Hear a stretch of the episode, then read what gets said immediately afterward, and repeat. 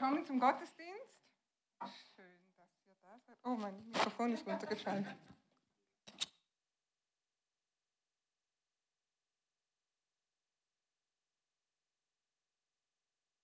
Dein Auftritt.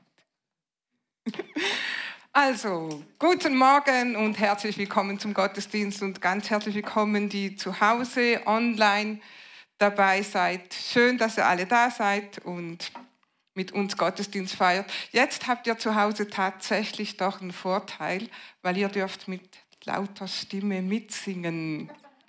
Und uns allen, die hier sind, ich möchte euch ermutigen, singt doch zu Hause, weil wir brauchen es. Wir machen das hier nicht einfach nur so zum Vergnügen oder zum Programm, sondern es ist wirklich etwas, was wir brauchen, was unsere Seele braucht, was unser Herz braucht.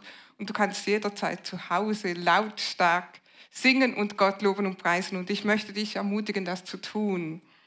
Ich weiß nicht, wie es dir so diese Woche ergangen ist, aber ähm, diese Woche kam mir vor eine schlechte, also nicht so gute Nachricht nach der anderen.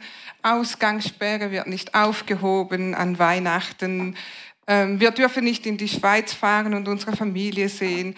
Ähm, es gibt so viel Schnee und wir können nicht Ski fahren. Uh, lauter schlechte Nachrichten. Deshalb habe ich heute gute Nachricht für dich, weil die Bibel ist gute Nachricht und die gute Nachricht für dich ist, Gott ist für dich.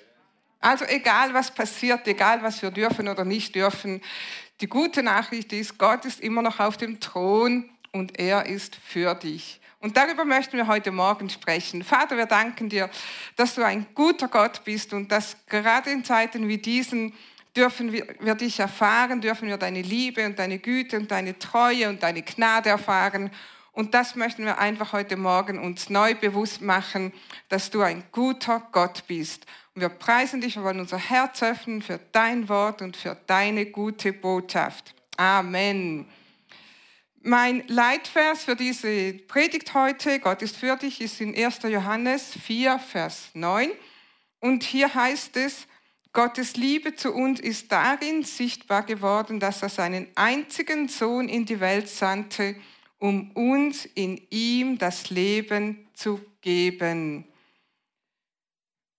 Diese Serie, die wir jetzt machen, da geht es darum, Gott liebt dich. Einfach nur Gott liebt dich und Gott hat diese Liebe zu dir, zu uns sichtbar gemacht.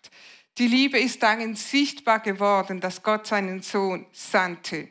Weihnachten ist eine Erinnerung daran, an die sichtbare Liebe Gottes. Also die Botschaft von Weihnachten ist, Gott liebt uns so sehr, dass er seinen Sohn sandte. Immanuel, Gott mit uns.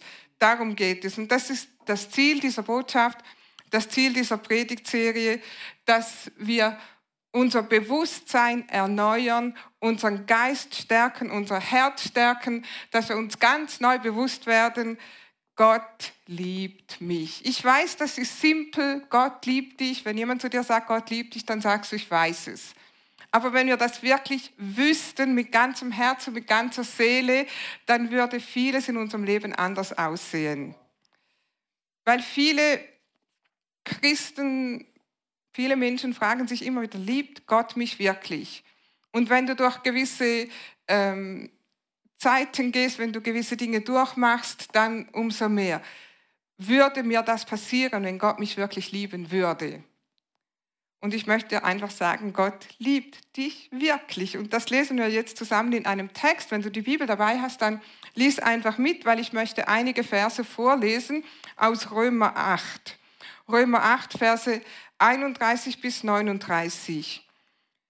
Was wollen wir nun hierzu sagen? Ist Gott für uns, wer mag wider uns sein? Welcher sogar seines eigenen Sohnes nicht verschont, sondern ihn für uns alle dahingegeben hat, wie sollte er uns mit ihm nicht auch alles schenken? Wer will gegen die Auserwählten Gottes Anklage erheben? Gott, der sie rechtfertigt. Wer will verdammen?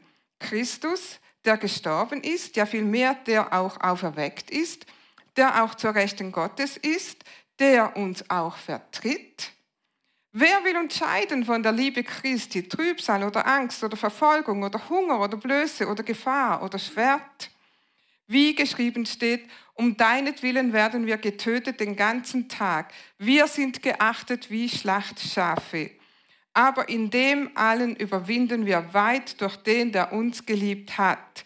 Denn ich bin überzeugt, dass weder Tod noch Leben, weder Engel noch Fürstentümer noch Gewalten, weder Gegenwärtiges noch Zukünftiges, weder Hohes noch Tiefes, noch irgendein anderes Geschöpf uns zu scheiden vermag von der Liebe Gottes, die in Christus Jesus ist, unserem Herrn. Amen. Und diese Verse wollen wir jetzt einzeln betrachten. Römer 8, Vers 31. Was sollen wir nun hierzu sagen? Ist Gott für uns? Wer kann gegen uns sein? Warum sollte Gott gegen dich sein? Warum sollte Gott für dich sein? Warum sollte Gott für dich sein? Hast du dich schon mal gefragt, warum ist Gott für mich? Haben wir seine Gunst verdient? Haben wir seine Gnade verdient? Haben wir seine Liebe verdient? Nein, niemand von uns hat das verdient. Auch das steht im Römerbrief, ja alle ermangeln der Herrlichkeit Gottes. Alle haben gesündigt. Aber Gott sagt schon im Alten Testament, also das Volk Israel erwählte, ich, ihr seid erwählt nicht, weil ihr gut seid. Ihr seid erwählt nicht, weil ihr es verdient habt. Ihr seid erwählt nicht, weil ihr so ruhmreich seid, nicht, weil ihr etwas Besonderes seid. Ihr seid etwas Besonderes, ja, aber nicht wegen euch, sondern wegen mir. Und das steht im 5. Mose 7, 7 bis 8. Genau das, was ich gerade erklärt habe, 5. Mose 7, 7 bis 8. Nicht darum, weil ihr zahlreicher wärt als alle Völker, hat der Herr Lust zu euch gehabt und euch erwählt, denn ihr seid das Geringste unter den Völkern, also das Kleinste, das Unscheinbarste, sondern, sondern, weil der Herr euch liebte und weil er den Eid halten wollte, den er mit euren Vätern geschworen hat. Gott sagt, ich liebe euch, ich habe Freude an euch, ich bin euch freundlich zugeneigt. Deshalb halte ich mein Wort. Deshalb halte ich meinen Eid mit euch, meinen Schwur. Das war im Alten Testament, magst du jetzt sagen, das war das Volk Israel. Das Volk Israel war das auserwählte Volk Gottes. Aber warum hat Gott ein Volk auserwählt? Weil er sich offenbaren wollte durch dieses Volk. Und im neuen Bund durch Jesus Christus sind wir das auserwählte Volk. Wir, die wir Christus angenommen haben. Und das lesen wir im Petrusbrief im 1. Petrus 2, Vers 9.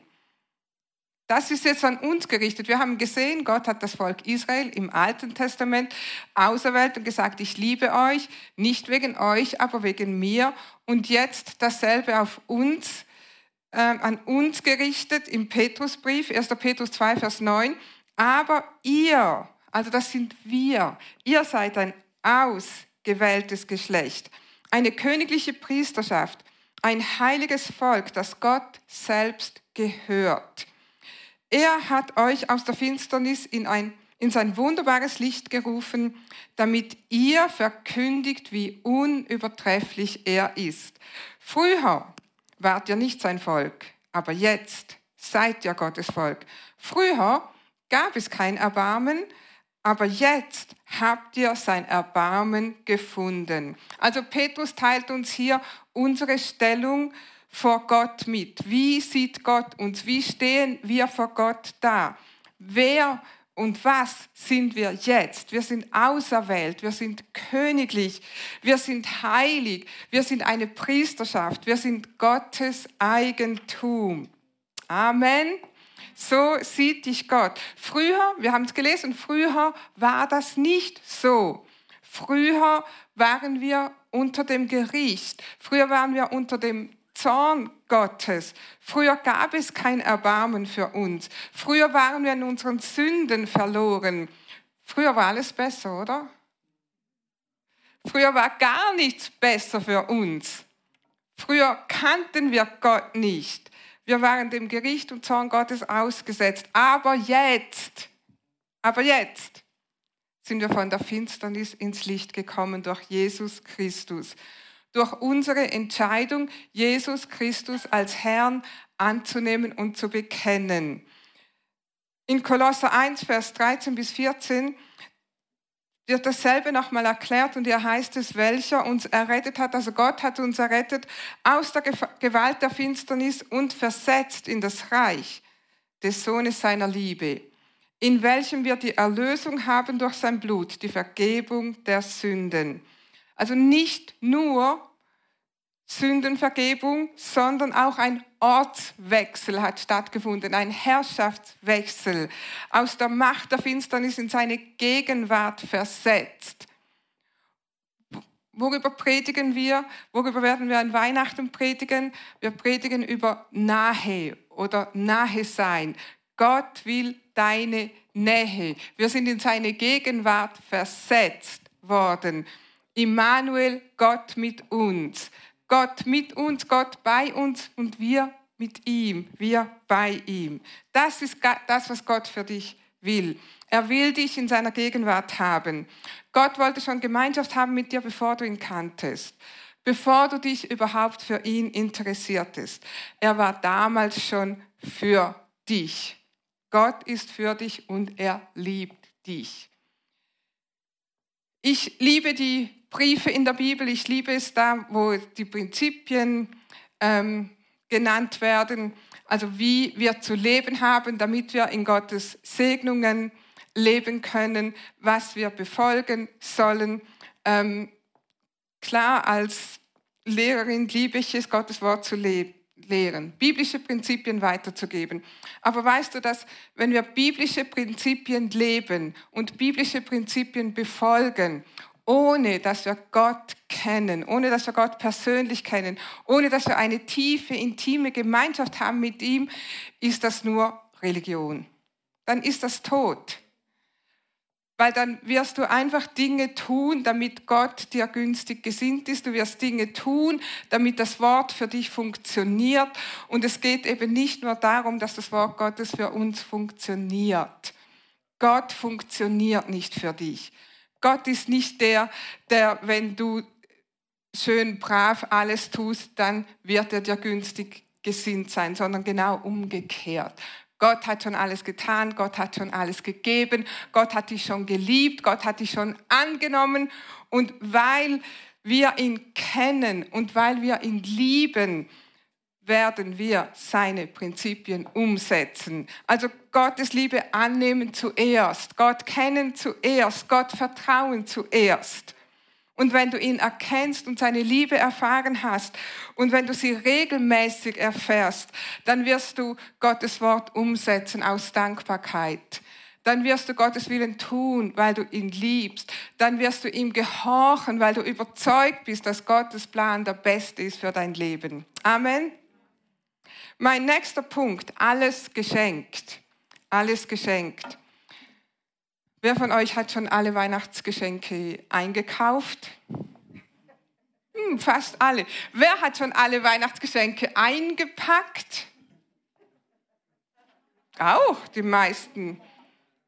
Also ich muss sagen, dieses Jahr bin ich echt früh dran. Wahrscheinlich, weil wir so viel zu Hause sein müssen. Sonst ist es oft so, am 24. muss man noch schnell in aller Geduld Weihnachtsgeschenke einpacken. Aber Weihnachten und Geschenke, das gehört für uns zusammen. Stimmt's? Weihnachten ohne Geschenke wäre undenkbar. Warum verbinden wir das so? Ich glaube, ein Grund ist auch einfach, weil Gott uns zuerst beschenkt hat. In Römer 8, Vers 32 heißt es, wir sind immer noch in Römer 8, also wenn du deine Bibel dabei hast, lass sie bei Römer 8 aufgeschlagen. Wir werden einfach diese Verse der Reihe nach betrachten. Römer 8, 32. Er hat nicht einmal seinen eigenen Sohn verschont, sondern ihn für uns alle ausgeliefert. Wird er uns dann noch irgendetwas vorenthalten? Oder eine andere Übersetzung sagt, wird er uns mit ihm nicht alles schenken? Gott hat schon das Allerkostbare, Allerteuerste, das er hat, für uns am Kreuz geopfert. weil er dich so sehr liebte, weil er dich in seiner Familie wollte, weil er dir seine Liebe erweisen wollte, weil er dich segnen wollte, opferte er seinen Sohn, sandte er seinen Sohn in diese, Gefangen, in diese gefallene Welt. Und Johannes 3, Vers 16, hier lesen wir das nochmal mit den Geschenken oder mit dem Schenken. Denn Gott hat die Welt so geliebt, Johannes 3, Vers 16, dass er seinen Eingeborenen oder seinen einzigen Sohn gab Gott war der Erste, der geschenkt hat. Damit jeder, der an ihn glaubt, nicht verloren geht, sondern ewiges Leben habe. Also Gott hat seinen einzigen Sohn nicht verschont. Er hat ihn uns nicht vorenthalten. Also vorenthalten heißt, wenn es irgendetwas gibt, was ich dir nicht geben möchte, dann wäre es mein Sohn. Aber weil ich nicht einmal das dir vorenthalten habe, weil ich entschieden habe, meinen Sohn zu opfern, statt ihn zu schützen, weil ich entschieden habe, meinen Sohn in die Macht eines anderen zu übergeben, nämlich in die Hände Satans. Wir sehen das am Kreuz. Weil ich das entschieden habe, mein Kostbarstes zu geben, wie sollte ich euch mit ihm nicht alles geben? Gott hat Jesus gegeben, um für uns ewiges Leben zu erkaufen. Ewiges Leben, was die Bibel ähm, mit ewigem Leben sagt, dieses Zoe, das ist die absolute Fülle des Lebens. Life Unlimited. Deshalb heißen wir so, um uns immer wieder daran zu erinnern, dass Gott uns in Jesus alles gegeben hat. Alles, was er hat, seine Segnungen, alles, was diese Segnungen beinhaltet, wenn wir Jesus annehmen, Errettung. Wenn, wenn wir Jesus annehmen, sind wir errettet und Errettung bedeutet, dass das alles, was Jesus hat, uns gehört nämlich Schutz. Brauchen wir Schutz in dieser Zeit? Bewahrung? Brauchen wir Bewahrung in diesen Zeiten? Das gehört dir schon. Du musst nicht, wenn wir Psalm 91 beten, du musst nicht beten, Gott, bitte beschütze mich doch, bitte sei mir günstig und sei mir gnädig gesinnt und bitte beschütze mich vor... Nein, Du musst nicht beten, dass Gott dich beschützt. Er will dich beschützen. Du musst es nur im Glauben annehmen, weil durch deine Errettung gehört dir der Schutz schon. Und deshalb haben wir keine Angst. Gesundheit, Heilung, Gelingen, Heilung, Wohlergehen, das gehört uns alle schon. Und deshalb ermutigen wir euch auch immer und immer wieder, nimm es in Anspruch. Bekenne das über deinem Leben. Lass keine Türen offen für den Feind, dass er dich angreifen kann. Und wie machen wir das? Durch das Wort Gottes, dass wir aussprechen und durch das Wort Gottes, dass wir singen zu Hause. Durch das Wort Gottes schützen wir uns, weil das Wort ist das Schwert des Geistes. Und mit diesem schlagen wir den Feind in die Flucht. Amen. Deshalb nimm das in Anspruch. Es gehört dir schon. Jesus hat dafür bezahlt. In diesem Rettungspaket ist alles schon enthalten, in diesem Geschenk. Gott sagt, wenn ich meinen Sohn nicht verschont habe, wie soll ich euch mit ihm nicht alles geben? Stell dir vor, du machst jemandem ein Geschenk, du machst ihm, sagen wir mal, du hast so ein großes Set, ähm, beim Drogeriemarkt gekauft mit Parfüm, Duschschaum, Creme, Badezusatz, halt alles, was da so drin ist. Und du schenkst das jemandem und der macht das auf, nimmt die Creme raus und den Rest schmeißt er weg. Das ist zu viel. Mir reicht das, ich bin so bescheiden. Toni ist da nicht da, ich kann euch etwas verraten. Ich habe ihm nämlich eine Schleifmaschine zu Weihnachten, nicht weiter sagen. Und noch eine Maschine. In letzter Zeit hat er eine Hobelbank gebastelt und jetzt will er wieder einige Sachen basteln in seiner Werkstatt. Also er will seine Werkstatt ein bisschen auf, ähm, aufpeppen halt und einige Werkzeuge ersetzen. Also ich habe ihm zwei Werkzeuge geschenkt. Diese Schleifmaschine, die er nicht weiter sagt, und noch eins. Stell dir mal vor, jetzt an Weihnachten, er packt das erste Paket aus und zieht diese schöne Schleifmaschine und sagt, wow, Schatz, super, habe ich mir schon lange gewünscht. Und das andere Paket nimmt er und schmeißt es in den Müll. Weil ich bin so gesegnet mit dieser Schleifmaschine. Danke, das ist mehr, als ich je erwartet hätte. Also mehr brauche ich gar nicht. Wie würde ich mich fühlen? Ich würde sagen, ah, habe ich einen dankbaren, bescheidenen Mann. Ich bin so, nein, ich würde mich total schlecht fühlen. Ich habe mir solche Mühe gegeben, ich habe das schön eingepackt, ich habe mich schon gefreut, wie ich sein, seine Begeisterung sehe und jetzt schaut er es nicht einmal an. Wie fühlt sich Gott, wenn wir seine Verheißungen, seine Segnungen, die er mit Jesus uns geschenkt hat, wenn wir die nicht einmal anschauen, nicht einmal in Betracht ziehen. So, Gott, ich bin ja schon so froh, dass ich errettet bin. Alles andere brauche ich nicht. Gott sagt, ich habe dafür bezahlt. Jesus sagt, ich habe mein Blut vergossen für dich. Ich habe gelitten. Ich habe nicht gelitten, diese Geschenke einzupacken für meinen Mann aber Jesus hat gelitten. Und deshalb will er, dass du das annimmst, was dir gehört. Amen. Durch Jesus Christus hast du Zugang zu allen Gottesverheißungen. Zoe, Leben im Überfluss, das gehört dir schon. Nimm alles in Anspruch, weil das freut Gott. Amen. Wenn du nächstes Mal etwas in Anspruch nimmst, Heilung, Schutz und so weiter, dann denk dran, Gott freut sich darüber. Amen. Dritter Punkt, keine Verdammnis, wird immer besser. Römer 8, Vers 33 bis 34. Wer will gegen die Auserwählten Gottes Anklage erheben? Gott, der sie rechtfertigt. Wer will verdammen? Christus, der gestorben ist, ja vielmehr, der auch auferweckt ist, der auch zur Rechten Gottes ist, der uns auch vertritt. Fragst du dich manchmal, ist Gott zufrieden mit mir? Bete ich genug? Lese ich genug in der Bibel?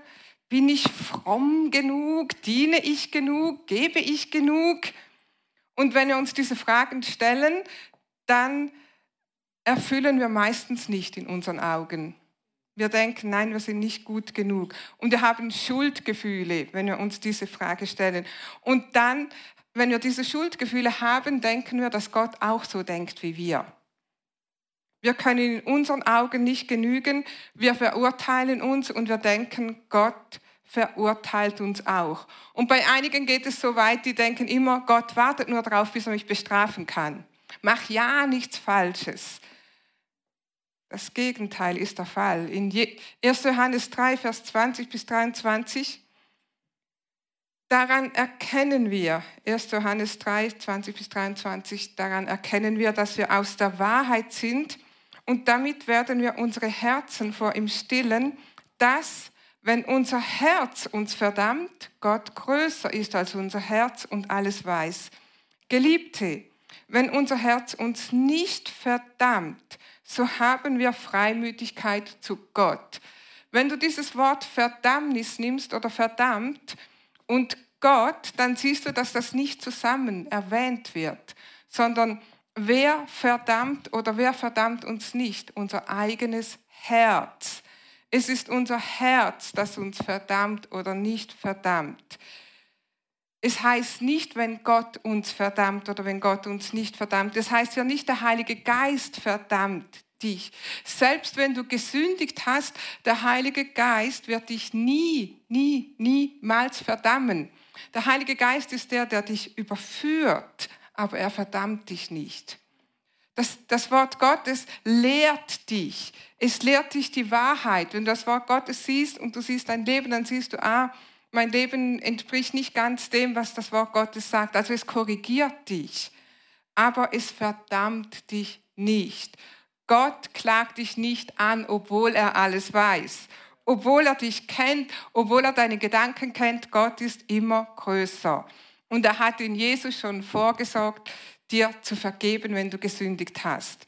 Jesus kam, um dich zu retten, nicht um dich zu verdammen. Lesen wir in Johannes 3, Vers 17. Gott hat seinen Sohn ja nicht in die Welt geschickt, um sie zu verurteilen, sondern um uns,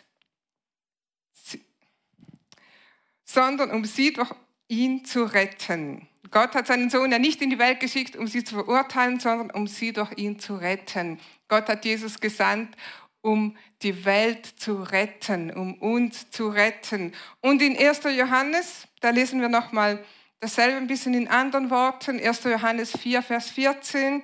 Und wir haben gesehen und bezeugen, dass der Vater den Sohn gesandt hat als Retter der Welt. Jesus ließ sich an unserer Stelle verurteilen. Jesus nahm unsere Sünde auf sich und gab uns seine Gerechtigkeit. Als Sohn und Tochter Gottes bist du gerecht gesprochen, damit du jederzeit kühn vor den Thron Gottes kommen kannst, ohne Verdammnisgefühle. Wer will die Auserwählten Gottes verdammen? Gott tut es nicht. Ja, wer ist es denn, der verdammt? Der Verkläger der Brüder, der Teufel. Müssen wir auf ihn hören? Wenn du nicht auf ihn hörst, sondern auf Gott hörst, dann wird auch dein Herz dich nicht verdammen. Letzter Punkt noch für heute. Nichts kann dich trennen. Nichts kann dich trennen.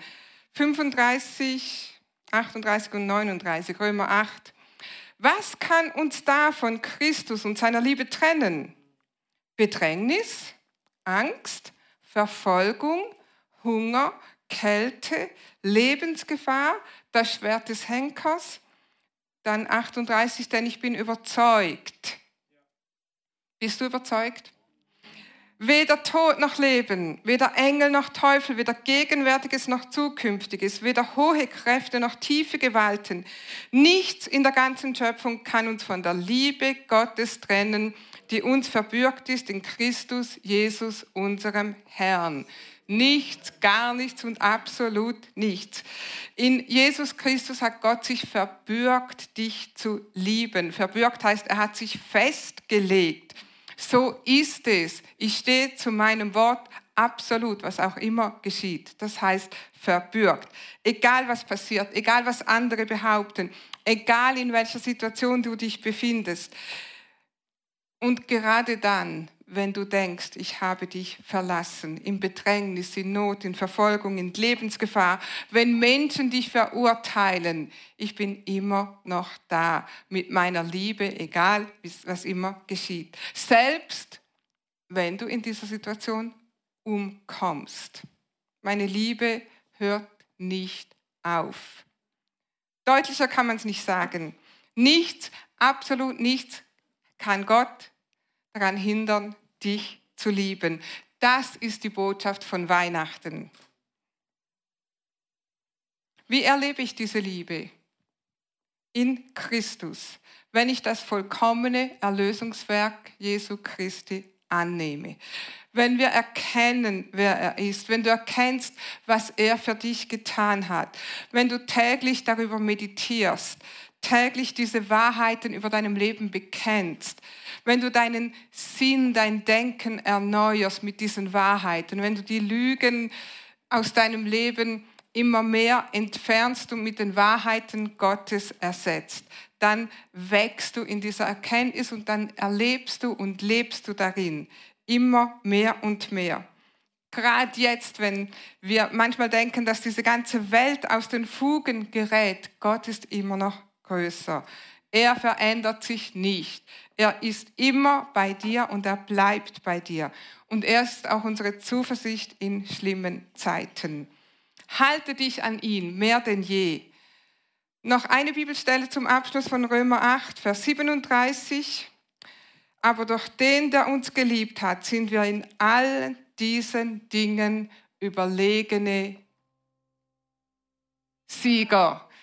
Sind wir überlegene Sieger. Einige von euch haben vielleicht schon von Dietrich Bonhoeffer gehört. Dietrich Bonhoeffer war ein Theologe im Dritten Reich.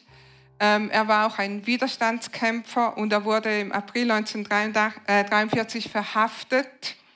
Und zum Jahresende 1944 schrieb er dieses Gedicht, mit dem ich diese Predigt beenden möchte.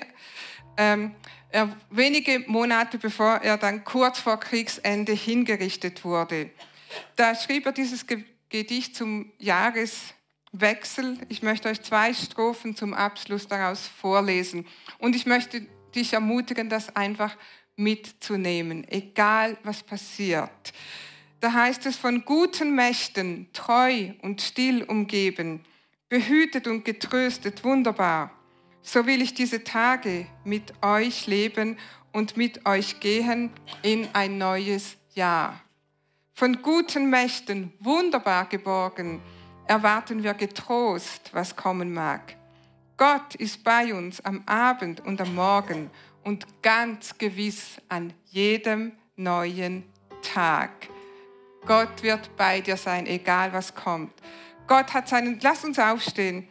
Gott hat seinen Sohn geopfert für dich. Vielleicht hast du das noch nicht angenommen. Vielleicht kennst du Jesus noch nicht. Alles, was es braucht, ist deine Entscheidung. Mit dem Herzen glauben, dass Jesus von den Toten auferstanden ist und mit dem Mund ihn als Herrn bekennen. Und wenn du das noch nie getan hast, wenn dein Leben nicht Jesus gehört, weil du diese Entscheidung nicht getroffen hast, dann kannst du diese Entscheidung gerade jetzt treffen. Dann kannst du jetzt ein Kind Gottes werden. Wir werden zusammen ein Gebet beten und wenn du das von ganzem Herzen mitbetest, dann bist du ein Kind Gottes. Man nennt das auch Übergabegebet oder Lebensübergabe. Ich übergebe mein Leben diesem wunderbaren Gott, der für mich ist. Lass uns das gemeinsam lesen. Haben wir das Gebet? Ja. Jesus, ich danke dir, dass du für mich zur Vergebung meiner Sünden am Kreuz gestorben bist. Ich glaube, dass du von den Toten auferstanden bist. Ich nehme dich heute als meinen Sohn an und bekenne, Jesus, du bist mein Herr. Ich danke dir für mein neues Leben. Amen. Und uns alle möchte ich einfach ermutigen, gerade in den Tagen, die kommen, stärke dich mit diesen geistlichen Wahrheiten. Ermutigt euch gegenseitig, sprecht darüber, erzählt einander, wie gut Gott ist und was Jesus in deinem Leben bedeutet, dann wirst du immer wieder von neuem gestärkt. Vater, ich danke dir für dein Wort und ich danke dir, dass du ein guter Gott bist, der immer für uns ist. Vater, und ich bete jetzt für jeden, der hier ist, auch jeder, der online an diesem Gottesdienst teilnimmt. Herr, dass sie deine Liebe und deine Gnade erfahren dürfen und erleben dürfen, dass sie neu gestärkt in diese Tage gehen, in diese Adventszeit, in die Weihnachtszeit und dass sie gerade da deine Gnade und deine Liebe erfahren, von dir gestärkt sind und ein Weihnachten erleben, wo sie dich erleben wie nie zuvor. Danke, Herr, dass du jedes zerbrochene Herz heilst, dass du jede Trauer wegnimmst, dass du jede Einsamkeit wegnimmst, weil du jedem von uns nahe bist. In Jesu Namen. Amen. Seid gesegnet. Amen.